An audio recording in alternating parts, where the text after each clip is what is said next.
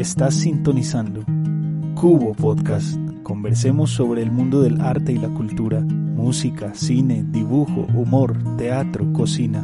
Todo tiene su espacio. Soy Daniel Gutiérrez. Bienvenidos. Buenos días a todos los oyentes de los podcasts de Cubo Parque Cultural.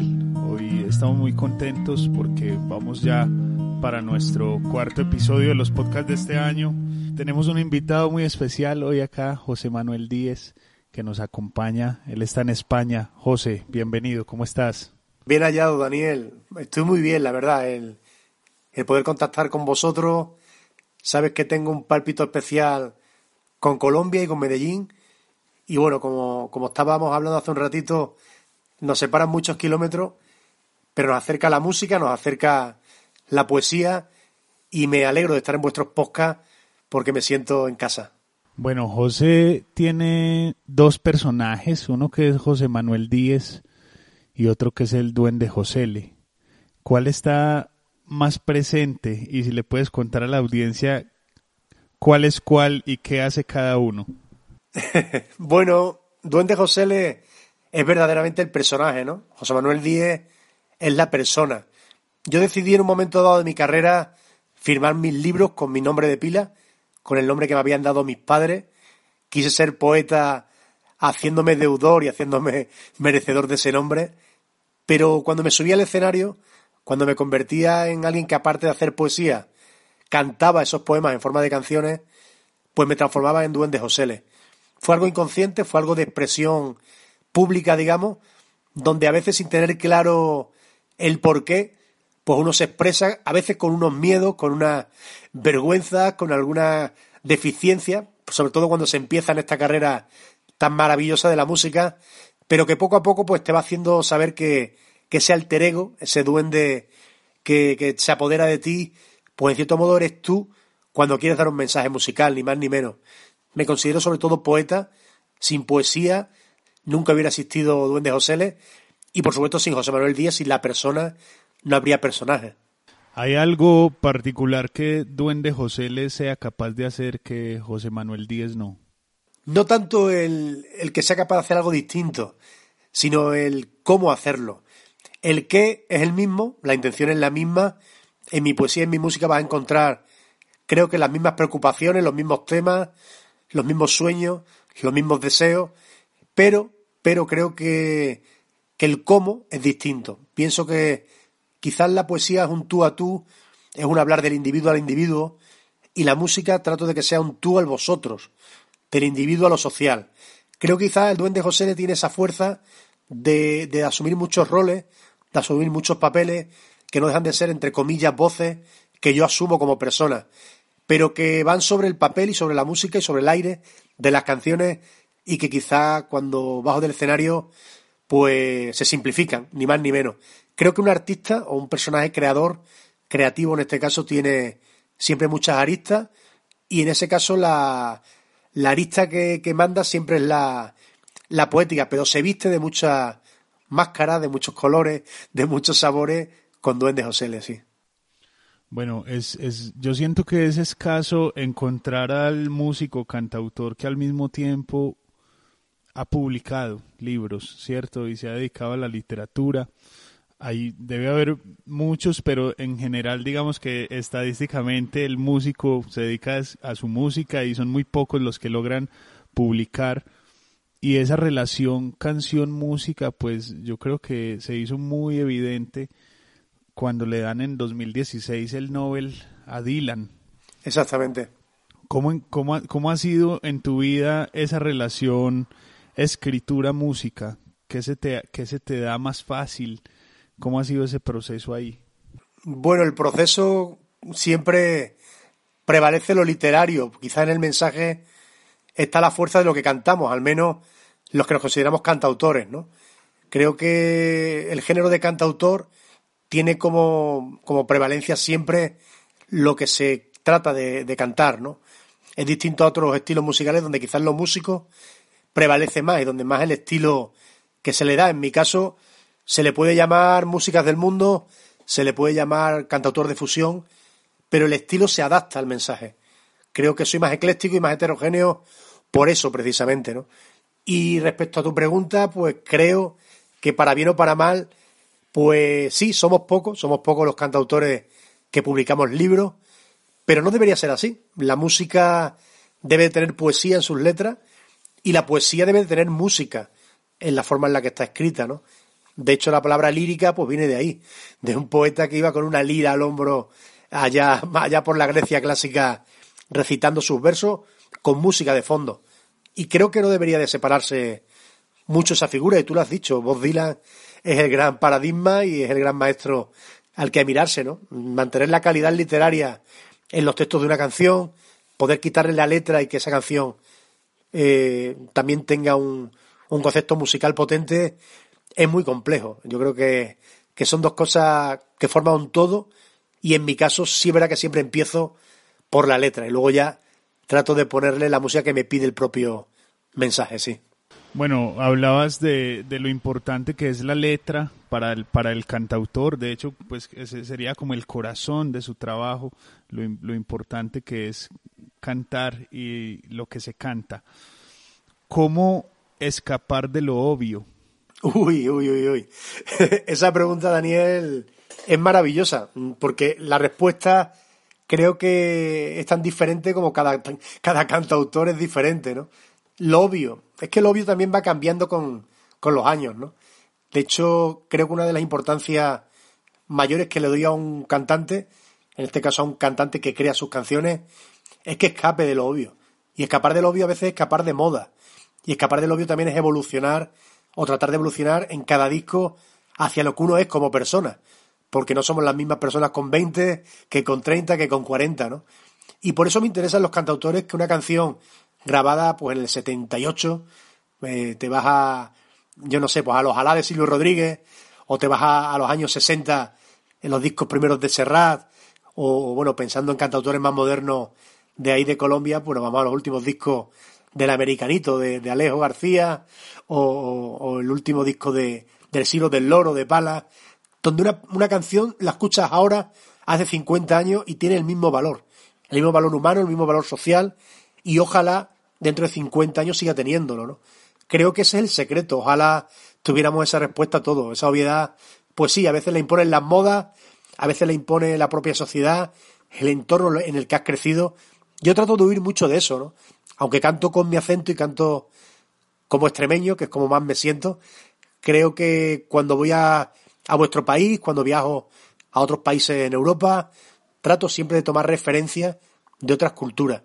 Y por eso se escapa de lo obvio, porque miramos a culturas diferentes.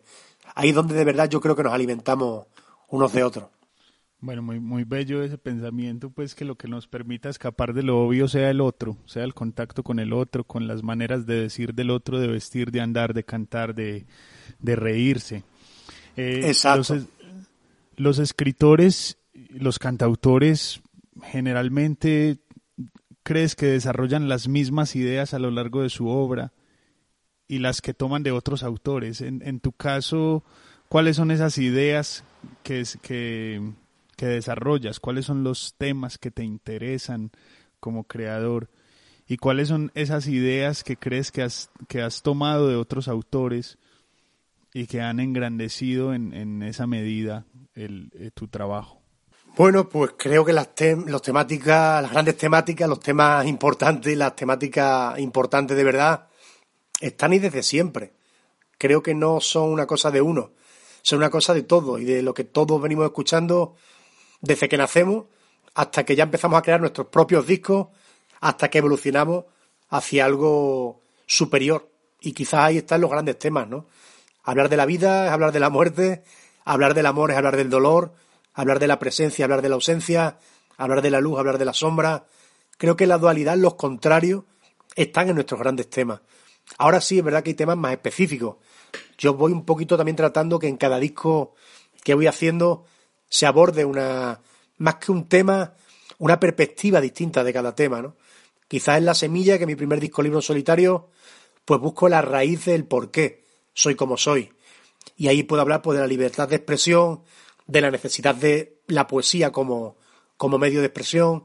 Puede hablar también de la búsqueda, de encontrar eh, el sentido de por qué canto, de para quién canto. Bueno, pues al fin y al cabo la, la raíz de, de lo que hago, ¿no? Luego en mi segundo disco, en Desnudos Integrales, creo que el propio título da muchas pistas, ¿no? Me desnudo, trato de ser lo más transparente y lo más coherente con lo que soy como persona, ¿no? Y ahí me encuentro con muchas dudas mayores, o sea, cuando resuelves dudas pequeñas, las grandes dudas mayores vuelven a aflorar, ¿no? Y realmente esa es la belleza de nuestro trabajo, de que no todo está nunca dicho y al revés, todo lo importante lo, sigues diciendo de distintas maneras según crean más canciones y crean más discos, ¿no? Ahora con el tercer disco libro, Versos con Lengua, pues quizás tengo también una noción de lo anterior, de lo aprendido, y sí trato de dar ciertos mensajes igual más globales. Le hablo, le hablo, le hablo más a, al vosotros, a ese común, neutral y plural oyente que no sabemos dónde está, pero que sí sabemos que forma parte de una sociedad que nos gustaría construir con, con nuestra música. Bueno, ese, ese último disco, Versos con Lengua, y el hecho de que digas que le cantas al otro, eh, que el otro está presente, el vosotros, el ustedes, eh, es de cierta manera un pensamiento positivo, ¿no? De que un mundo mejor es posible. ¿Es así? Exactamente. ¿Es, es, esa una mirada que tienes? ¿Crees que un mundo mejor es posible? Yo creo que sí. De hecho, ya de por sí el mundo es un poquito mejor porque hay música, ¿no? Y si a esa música le podemos aportar nuestra forma de, de ver las cosas, de sentir las cosas, pues ya es algo maravilloso. No creo que ningún músico componga una canción si de verdad no pensara que esa canción va a servir para alguien. Igual te sirve a ti, solamente en el momento de crearla, pero entonces no la grabas en un disco, es un poco absurdo, ¿no? Tenemos la esperanza de que tu música y tu pensamiento y tus sentimientos tengan que ver con el que te escucha, ¿no? Y yo creo que es donde realmente alcanzamos el sentido. Una canción no existe si nadie la escucha. Una canción no existe si nadie la hace suya. Y es lo importante realmente, la canción, no quien la canta ni quien la haya hecho. Es la canción lo que prevalece al fin y al cabo el mensaje. Bueno, en ese sentido es, eh, es esta frase de el arte no existe en soledad. Exactamente. ¿Cierto? Alguna vez la, la, leía, la escuchaba y, y, y, como que el desarrollo de la idea es que uno puede pintar un cuadro, pero si nadie lo, de, nadie lo ve, así el cuadro esté ahí en su lienzo, es una idea. Exactamente, exactamente. Si, si no se pasa de la idea, no, no, no, crea, no crea obra a nadie. Hay que pasar de la idea al acto, claro, fundamental. En ese, en ese proceso de compartir canciones, de compartir poemas, de compartir lo que haces, eh, hay, hay un proceso pues también digamos de lo que es el mercado del arte y el mercado de, del, del, poema y del libro. ¿Cómo ha sido esa relación tuya con las plataformas digitales, con Spotify, con Deezer, con Amazon, con, uh -huh. con esa... Finalmente pues yo pienso que la música uno la deposita en un lugar donde hay unos códigos de unos y ceros y todo el mundo la puede ahí como descargar, pero finalmente eso es como un código. ¿Cuál es, cuál es, qué pensamiento te aborda en esa relación música y plataformas digitales? Pues una relación rara, la verdad, Daniel. Porque yo soy un poco pensador del siglo XX, me quedé en el milenio pasado y todo esto me ha superado. Sinceramente tengo la suerte de publicar mi libro de manera independiente mi disco libro trato de que digitalmente sí lo gestione una, una, editorial. Más que nada por eso, porque yo no entiendo mucho de plataformas. Sé que esta editorial es un poco la que promueve y se supone que, que también gestiona legalmente todo eso. Yo creo que es un mundo que es muy ajeno realmente al arte, ¿no? Eh, creo que hay que diferenciar mercado de mercadería. Y está bien, está bien saber vendernos y está bien saber promocionarnos, pero no tiene que ser lo más importante. Por lo menos en mi caso no quiero que sea lo más importante. Entonces, bueno, sé que me queda mucho por aprender. Mis primeros discos eran maquetas totalmente caseras. Yo vengo de la época del vinilo, del cassette. Me crié con ese formato inicialmente y ahora ya que todo ha cambiado, que todo... La gente ni siquiera saca discos, ¿no? La gente saca un single, lo cuelga en todas las plataformas y a los dos meses saca otro y de cada single hacen un videoclip. bueno, hemos llegado un poco a la era de la imagen. Y la música, queramos o no, no es imagen. la música es música, es sonido. Entonces creo que esa parte es lo que debe prevalecer. Y es maravilloso hacer un gran videoclip y que tu música vaya acompañada de imágenes y de una parte visual potente, ¿no? Pero no debe ser lo, lo importante. Entonces, si la pregunta es cómo me relaciono con ese mercado, mi relación es bastante primaria. Soy un poco neandertal en ese aspecto. Sí. Claro, ese, ese, es el trabajo de ellos.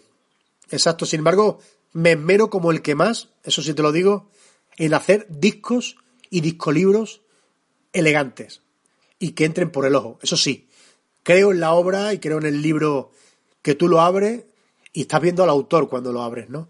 También soy de esa época de, de, abrirlo, de abrir los vinilos con mucho cariño y estar horas disfrutando de un vinilo, escuchándolo y viéndolo, ¿no? Eso sí, trato de que mis discos sean llamativos y estén bien diseñados y sean bonitos. Pero también es algo físico, no es algo digital. Sigo siendo un poco de, del papel, sí. ¿Cuáles, ¿Cuáles son las canciones bonitas? Buf. Qué pregunta, ¿no? no lo sé. Supongo que el adjetivo bonito es un adjetivo demasiado asequible y demasiado vacío a veces para el arte. Es muy común que cuando lees un poema ante una concurrencia que no es muy entendida en la materia, te digan simplemente, uy, qué bonito. y bueno, está bien, ¿no? Que te digan qué bonito porque supone que les ha gustado. Pero el adjetivo bonito me da mucho miedo. También porque quizás hace solamente referencia a lo visual o referencia a lo puramente estético, ¿no?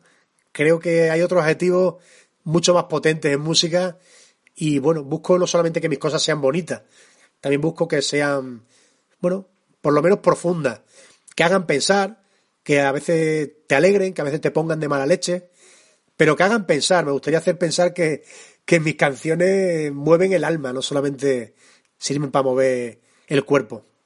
Es como que, como que ese bonito es más bien como indescifrable. Uno no sabe que uno no termina sabiendo qué le están diciendo. claro, claro, es como cuando tienes un bebé, ¿no? Y vas eh, con el, con el niño en el coche y, le dices a la madre, qué mono es, ¿no? Qué mono es.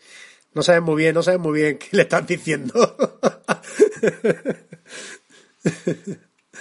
¿Qué representa para, para ti en tu vida la literatura? Bueno, es un escape. Para mí es un escape sin el cual no entendería el mundo, sin duda. Cuando estoy peor, cuando he tenido más dudas, cuando me he sentido más solo, mm, donde primero me he agarrado a un libro. A un libro, siempre. Y ya a través de agarrarme un libro, pues me he agarrado un disco, me he agarrado una película. Pero la literatura para mí es lo primario, sí. Creo que representa todo eso. Representa el mirarme a mí mismo. Yo siempre digo que un buen libro no es un libro. Un buen libro es un espejo donde mirarme, ¿no? y donde reconocerme. Entonces representa todo eso, Daniel. Yo creo que yo nunca hubiera cantado ni me hubiera subido a un escenario nunca si no hubiera necesitado que, que las palabras de mis libros pues también tomaran vuelo, ¿no? De hecho, yo publico mucho antes un libro de poesía que un disco de música. Es el primer lenguaje que, que uso, sí. ¿Cree que con los años escribes mejor? Bueno, Eh, es un poco igual que el adjetivo bonito, ¿no? ¿Cómo se escribe mejor? ¿O cómo se canta mejor? No lo sé si mejor. Sí sé que cada vez trato de tener una voz más propia, ¿no?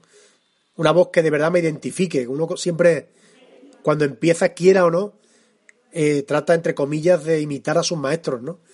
Hacemos un poco de ejercicio de imitación para llegar a ser lo que somos. Me gustaría parecerme a X, ahí.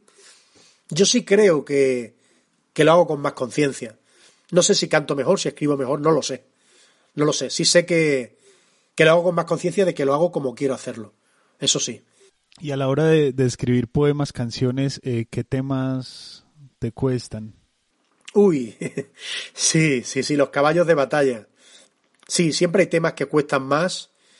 Y yo hay un par de temas que me han, me han tratado siempre de, me, me, intrigan, son enigmas para mí y que me cuesta a veces descifrarlo, sobre todo musicalmente. Uno es el lenguaje de la, de la muerte, que lo trato con más facilidad en mis poemas que en mis canciones. Soy bastante, eh, bueno, digamos que soy un poco más optimista cuando canto y trato de dar un poco más de, de luz a mis temáticas cantadas que escritas. Y otro es el tema del amor, curiosamente. Creo que escribir sobre amor, que es el gran tema al que todo, todo el mundo le escribe, es muy complejo precisamente por eso. Porque muchísimas cosas importantes ya están dichas, porque ya existió una Consuelo Velázquez, un Armando Manzanero, un Serrat, y nosotros pues tenemos también que tener respeto a todo eso, ¿no? Y me cuesta mucho escribir sobre la muerte y sobre el amor para, para cantar. Suelo escribir más sobre la vida y sobre el desamor. Entrevistaba en, eh, hace poco a Jason Neutra, cantautor de, de acá, de colombiano, que sacado un disco, un trabajo hermoso que se llama mm, Cumbia Negra para el Amor. Y él me decía que le costaba mucho escribirle a su madre. Uy, eso es otro gran tema, sí. ¿Te cuesta también esos temas de escribirle a los amigos, a la, a la familia? Sí, sí, me cuesta mucho escribirle a quien de verdad quiero. De hecho, bueno, tengo canciones empezadas a mi madre, tengo una nana para mi ahijada, y son cosas que hago muy petit comité, ¿no? Me cuesta luego sacarlas en un disco. Sinceramente, creo que, eso no, nos pasa mucho, sí, lo que le pasa a él.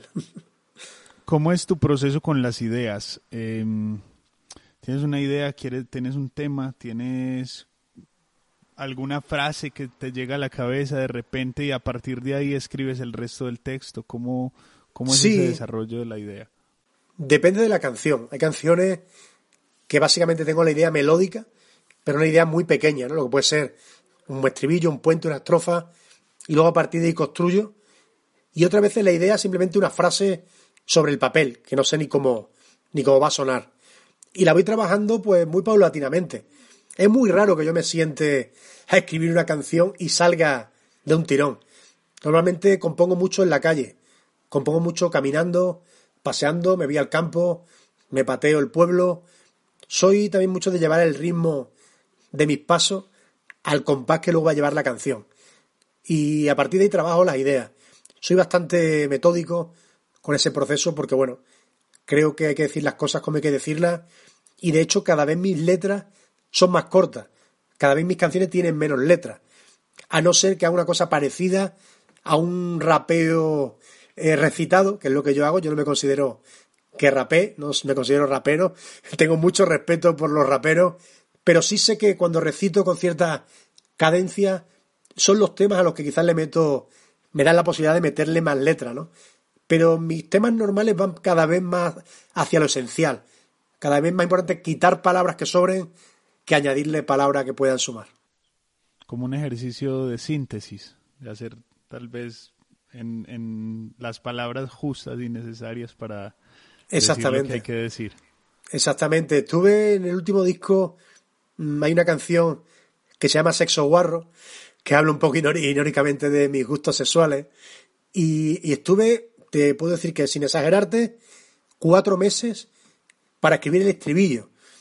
El estribillo lo hice primero de siete frases, luego de seis, luego de cinco, y cada vez quería decir algo más concreto y terminé poniéndole dos frases. Creo que es el estribillo más corto que he escrito en mi vida y del que me siento muy, muy orgulloso. El, estribillo finalmente dice, el sexo nunca es guarro cuando se hace bien. El hombre es barro y la mujer es piel. Lo justo. Eh, pero ¿cómo no, ¿cómo no te diste por vencido después de cuatro meses de intentar escribir una canción? tiene que ver con el método. Pues justamente, sí, justamente por eso, Daniel, no me doy por vencido porque ya el método me ha dado resultados muchas veces. Tengo el récord hasta de dos años para, para ponerle el punto y final a un poema. O sea, lo, es un método que lo tengo muy comprobado. Yo necesito, necesito correcciones para saber qué es lo que estoy poniendo sobre el papel, lo que estoy llevando al estudio. Pues por lo menos a mí, a mí, me dice las cosas lo mejor posible que puedo decirle así. O sea que es una costumbre reescribir. Sí, sí, porque aparte como no soy un cantautor al uso, no soy el típico cantautor que se coge su guitarra o su piano para componer y no se levanta del, del, de la silla hasta que eso no está acabado. Como tengo muchos amigos que, que trabajan así, que si no terminan la canción hoy, mm, saben que no la van a terminar mañana. Entonces, bueno, son distintas formas de, de trabajar. Yo a veces, ya te digo, tengo un estribillo o una estrofa durante meses, meses. Y de nuevo me la llevo un día a pasear conmigo, o me coge en el escalón tomando el sol, o me coge en la ducha y se termina sola. Una cosa como que espero a que se me acabe la canción en la cabeza, sí. En este, bueno, sacaste este primer audiolibro que es La Semilla. ¿Qué significa, qué, qué magia encuentras en esa palabra particular, semilla? Uy, muy mágica. La palabra semilla, la palabra semilla es muy, muy mágica para mí desde siempre. Primero porque vengo del gusto por lo rural, por la naturaleza, y la semilla es el germen de todo lo demás, ¿no? Luego porque creo que es una metáfora súper potente. Somos todos semillas de algo, ¿no? Somos mínimo semillas de nuestros padres. Y a partir de ahí somos semillas de algo que tenemos que ofrecerle al mundo, supongo, ¿no? somos útiles para, para algo y, creo que todos somos semillas. Y de hecho el disco se abre con una frase que es eh, todo fue semilla. Eh, la guitarra antes fue semilla, antes de ser guitarra, ¿no? Entonces yo creo que todo eso tiene un compendio global. Todo en la naturaleza, plantas, animales, los seres humanos, somos semilla de algo. Y ese fue el motivo. Como era también mi primer disco después de tres discos con el de Band del Duende, cambiaba de proceso, cambiaba de, de proyecto y quería empezar pues desde lo básico, que es la semillita de, lo que soy o de lo que me gustaría ser. Ahorita, pues en esta respuesta mencionabas el campo, la, la ruralidad. Y aquí en, Wikipedia me aparece que eres de un lugar que se llama Zafra. Sí. Un municipio, eh, para, que, para que los oyentes pues más o menos se ubiquen. Es una provincia de Badajoz, al sur de España, nos decías al, al principio. Sí, suroeste, estamos, estamos pegandito a Portugal, sí. Bueno, cerca de Portugal debe ser hermoso. Acá estoy viendo una foto en este momento hermoso. Busquen ahí en Wikipedia, en Google, googleen Zafra. Em, ¿cuál, es, ¿Cuál es la influencia de, de Zafra y de Extremadura en tu obra? Y segunda pregunta, las hago las dos al mismo tiempo.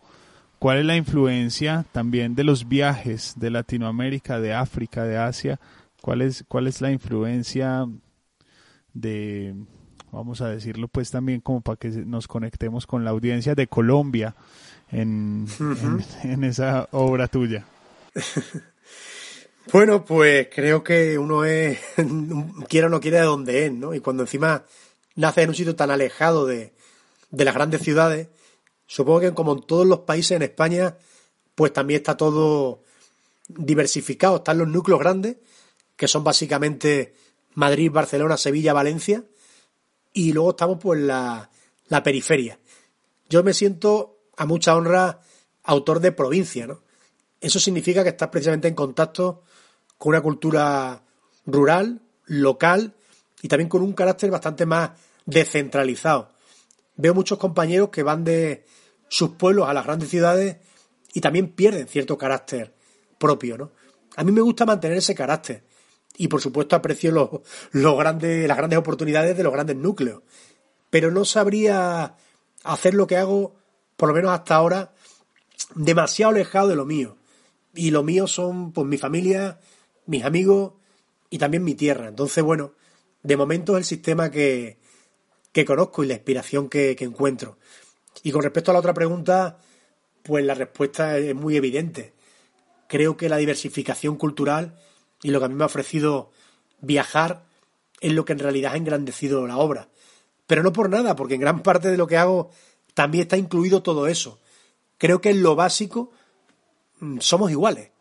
Creo que en lo básico una persona de Zafra o una persona de Medellín en Colombia o una persona de Honolulu da igual, en lo básico somos iguales. Creo que el que viaja precisamente se da cuenta de eso, de que en todo sitio hay gente buena, en todos sitios hay gente no tan buena y en todo sitio hay cosas para aprender.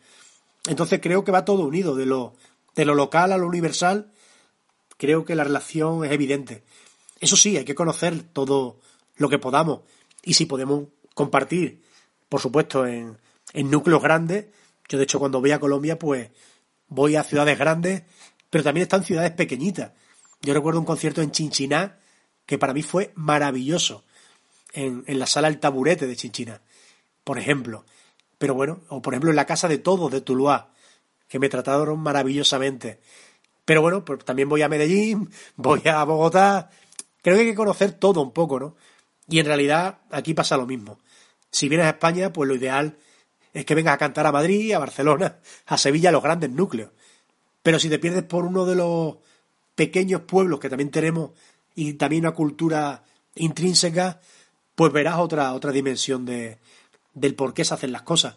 A veces también en los sitios pequeños es más necesario hacer cultura porque adolecemos más de ella que en las grandes ciudades, que hay tantas cosas donde elegir, ¿no? Entonces es necesario que también estemos algunos locos solitarios haciendo lo nuestro.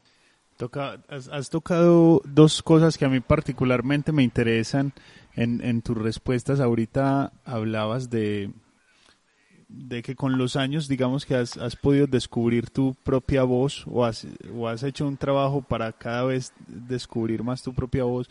Y mencionabas algo en esta respuesta anterior y es que muchos colegas efectivamente, claro, cuando viven en regiones apartadas de las grandes capitales, pues van a las capitales y pierden algo, y hablabas de perder algo, y, y, recordé inmediatamente una canción de un, de un compositor acá que se llama Belandia, no sé si lo has escuchado, y entonces tiene una canción que se llama La Antropología, y, y, es la historia como de un hombre que se va a un pueblo a preguntar, de, a preguntar cómo hace, dice, dice así, ¿cómo hago yo para que me suene propio? Me preguntaba que yo le dijera y yo le dije, usted puede aprender haciendo práctica de noche y día, pero tendría que ser taiwanés para que la copia le salga perfecta. ¿Cómo hago yo para que me suene así? Me preguntaba que yo le dijera. Y yo le dije, usted puede engañar al que no sabe de la melodía, pero si usted lo que quiere es raíz, tiene que irse para su capital. Como que lo que decís, pues como de de, entender, de entenderse con su entorno, con su pueblo, porque ahí está todo. Pues García Márquez escribe Cien años de soledad en, sobre Aracataca, ¿no? No la escribe sobre, Bogotá, ni la escribe sobre, sobre París. Claro, ese, ese, es el mejor ejemplo. Ese es el mejor ejemplo de que en lo rural y en lo local está lo universal. Pero es que es así, es que debe ser así. Si no todos cantaríamos lo mismo, con el mismo acento y con las mismas temáticas, y seríamos aburridos, ¿no? que es algo igual lo que pasa con, los grandes mercados de la música, que eh, sorprende la producción, pero igual después de tres canciones todo suena igual. Sí, es así, es así. Eso lo hablaba ayer con una amiga que hablamos justamente de eso, de, de por qué los grandes grupos se siguen escuchando 30, 40, 50 años después y están tan, tan al día, ¿no? Y suenan tan de hoy, como si hubieran grabado los Beatles ayer mismo, ¿no? Y por qué las grandes producciones y macroproducciones de ahora, pues, pues no sobrevive a un verano a lo mejor, ¿no? Pues ese es el secreto, creo yo. Sí, lo que tú has dicho. Claro, es como el reggae más actual sigue siendo Bob Marley. Exactamente, exactamente. No es tan importante quizá, eh, bueno, pues, pues eso, el, el, el querer abarcar eh, una superproducción y que cualquier persona que escuche eso en, en Hong Kong o, en Colombia le suene igual. Creo que hay que arañar un poquito también en el, en, el sitio de, fe, que se hacen las cosas, ¿no? Y nosotros tenemos una gran fortuna, por supuesto que es nuestro idioma, que somos 222 millones de hispanohablantes según las últimas estadísticas.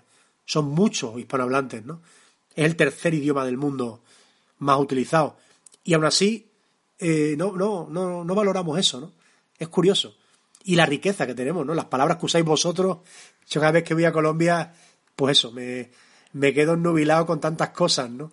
Que, que decís, y las, las expresiones, las frases hechas, y vas a Perú y es otra cosa, vas a México es otra cosa, vienes a España, esa riqueza tenemos que aprovecharla. Es fundamental que esa riqueza del lenguaje la, la usemos en nuestras canciones. Yo, de hecho, a veces hago una ranchera y tiro para allá en el lenguaje. para México a lo mejor, hago una cumbia y tiro para los cubanos, hago un tango y tiro para los argentinos. Me lo pide también el lenguaje con lo que estoy trabajando, ¿no? Qué bueno también como reconocer esa, esa riqueza y, digamos que pues esa fortuna de que España sea tan cercana a Latinoamérica pues permite que eh, pues todas estas mezclas, todas estas fusiones se den de una manera muy natural también. No se siente forzada la fusión, la mezcla, la búsqueda, sino que es algo que se da de manera muy natural, como se dio tal vez en, en la colonia, ¿no? que viene claro. el portugués, viene, se mezcla con el indio de, del Brasil y, y, aparece el bossa nova y va evolucionando. Sí, sí, el otro día estaba estudiando, estaba estudiando un artículo que me encantó, que escribía Jairo Hernán, un, un escritor manizaleño, sobre el origen negro del tango.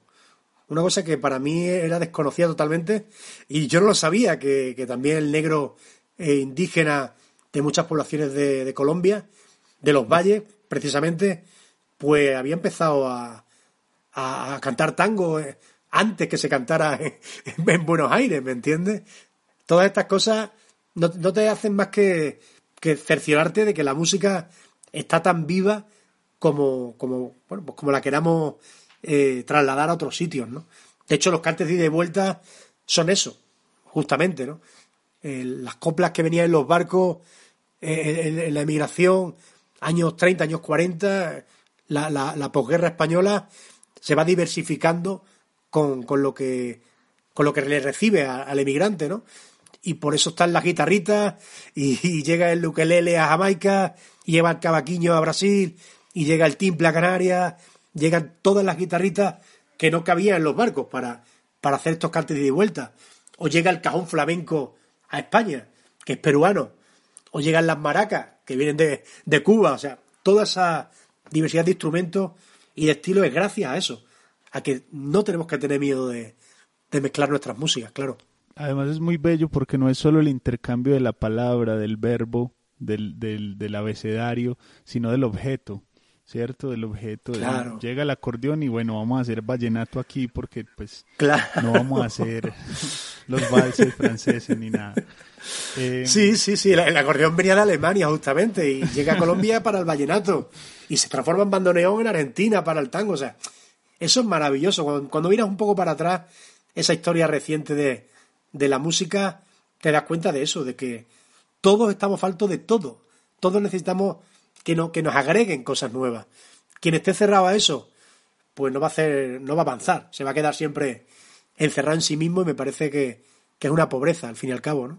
José, no sé si tienes por ahí de pronto en, a la mano uno de tus poemas. Te iba a preguntar cuál para ti es tu mejor poema, eh, pero si nos quieres más bien compartir un par de, de, tus poemas. Sí, pues, encantado. Maravilloso. Vale, pues mira, te voy eh, te voy a leer mm, dos poemitas quieres. A ver, te voy a leer un poema que, que publiqué en mi último libro, que se titula Imagina un caballo, y que no sé si, si quizás has visto un vídeo que se hizo entre un montón de cantautores y de, y de poetas. Estaba Pala, estaba Marwan, estaba Rosalén, un montón de compañeros, entre todos recitando este poema en el Día de la Poesía en España. Y para mí pues, fue una sorpresa, fue un honor, ¿no? Que, que tantos compañeros le pusieran voz. Y te lo voy a recitar con todo el cariño. Y otro un poquito más corto, ¿vale? Porque este es un poquito largo. Y otro un poco más, menos de desarrollo. Imagina un caballo. Imagina un caballo.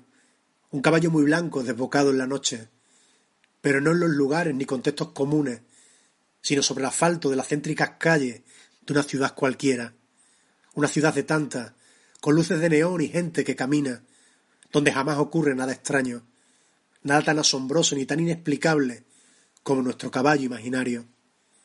Imagina un caballo, un caballo muy blanco desbocado en la noche. Imagina a la gente que se aparta a su paso y grita sorprendida, cautivada por la visión anómala y sublime, y después argumentan, se emocionan, discrepan, y no saben ponerse de acuerdo en lo que han visto, y no saben ponerse de acuerdo en lo que otros les han dicho que han visto.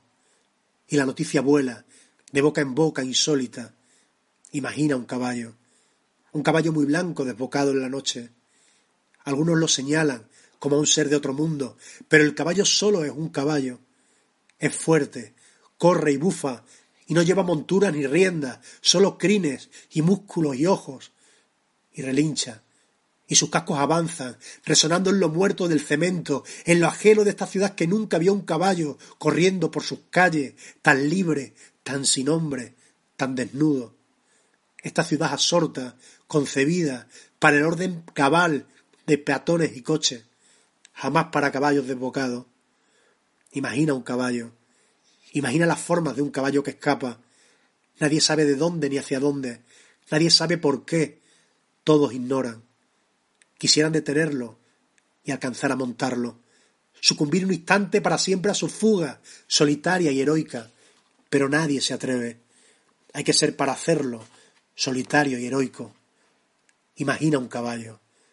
Imagina un caballo desbocado en la noche, un caballo que corre como corre el delirio, como cruza el deseo, y piensa en la ciudad al día siguiente, recordando la escena del caballo, y piensa en la ciudad al día siguiente, consternada, eufórica, inventando un idioma para hablar del caballo. Así, así es un buen poema. Belleza desbocada, donde nadie la espera.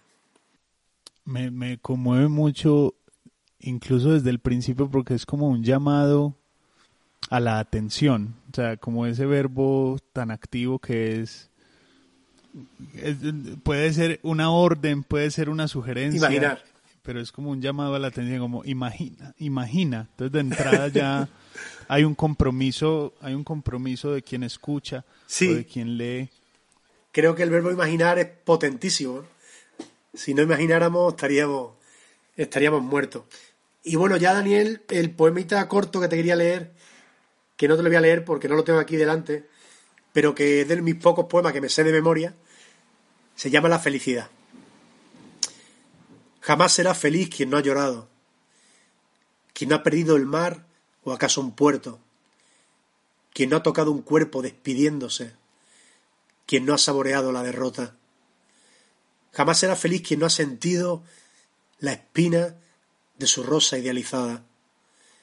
Jamás será feliz quien no ha medido la luz de su tristeza en su esperanza. José, gracias por, por compartir con nosotros estos, estos dos poemas. Bueno, gracias a vosotros, de verdad. Esa sensación de quedarse sin palabras es muchísimo más potente que el bonito, indescifrable.